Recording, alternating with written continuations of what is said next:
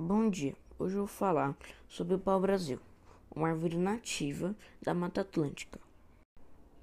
O pau-brasil, ele foi uma das primeiras atividades econômicas do Brasil colono. Os portugueses tiravam a sua tinta para poder tingir roupas e tecidos, pois o pau-brasil tem uma tinta avermelhada e muito bonita e brilhante.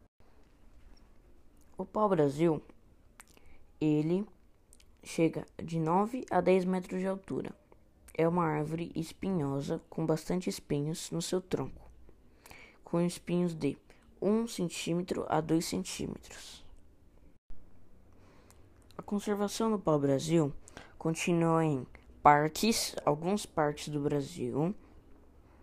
Não são todos os parques, são só alguns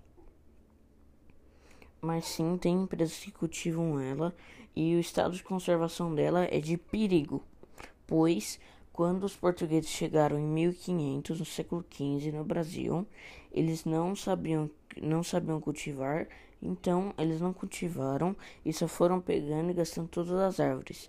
Por isso que hoje em dia existem poucas e seu estado é em perigo.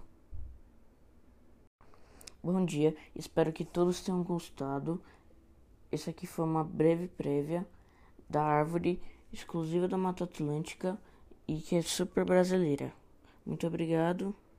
Bom dia a todos.